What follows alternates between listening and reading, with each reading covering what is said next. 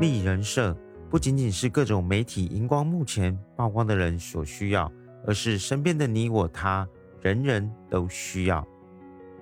Hello，今天来跟大家聊聊人设。人设是最早来源于编剧界的专业术语，指的是对一个人物角色的特定设置。而生活中的人设是指个某个现实具体的人，在外界看来通常的习惯性的印象。例如，我相信你一定有过相关的经验。有些人在公司中给人为人机灵、会说话、办事牢靠的印象，而有的人呐，给同事的感觉就是做事偷懒耍滑。而这些就是每个人在职场中的人设。那么，在现实生活中，人设的作用远远大于真正的自身真相的影响力。例如啊。很多人与人交往是带有目的性的，需要对交往对象进行评估，而评估的结果就是该人的人设。例如，职场中员工和老板的交往，主要是为了完成工作、得到晋升和赚取经济收入，甚至得到了赏识。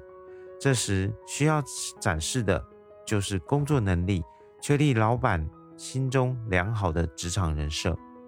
而这种人设呢，往往是老板决定怎样使用该员工的一个重要的参考指标。而人群中能够透过现象看本质的人，其实并不多见。很多人在处理不密切的人际关系时，主要依赖的还依旧是人设。人设呢，有时是可以伪装的，而有些人呢，在某种情境下可以展现一副。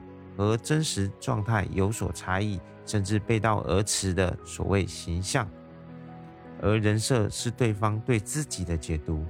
有时即使真面目是人，对方也可能根据他的见识理解，对信息进行加工处理，最后啊得出和真相有所出入的印象。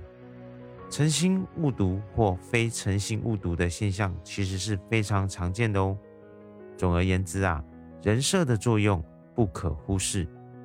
人设所需要的外在形象和外显状态，需求重点在于发生的场合和想要达到的目的。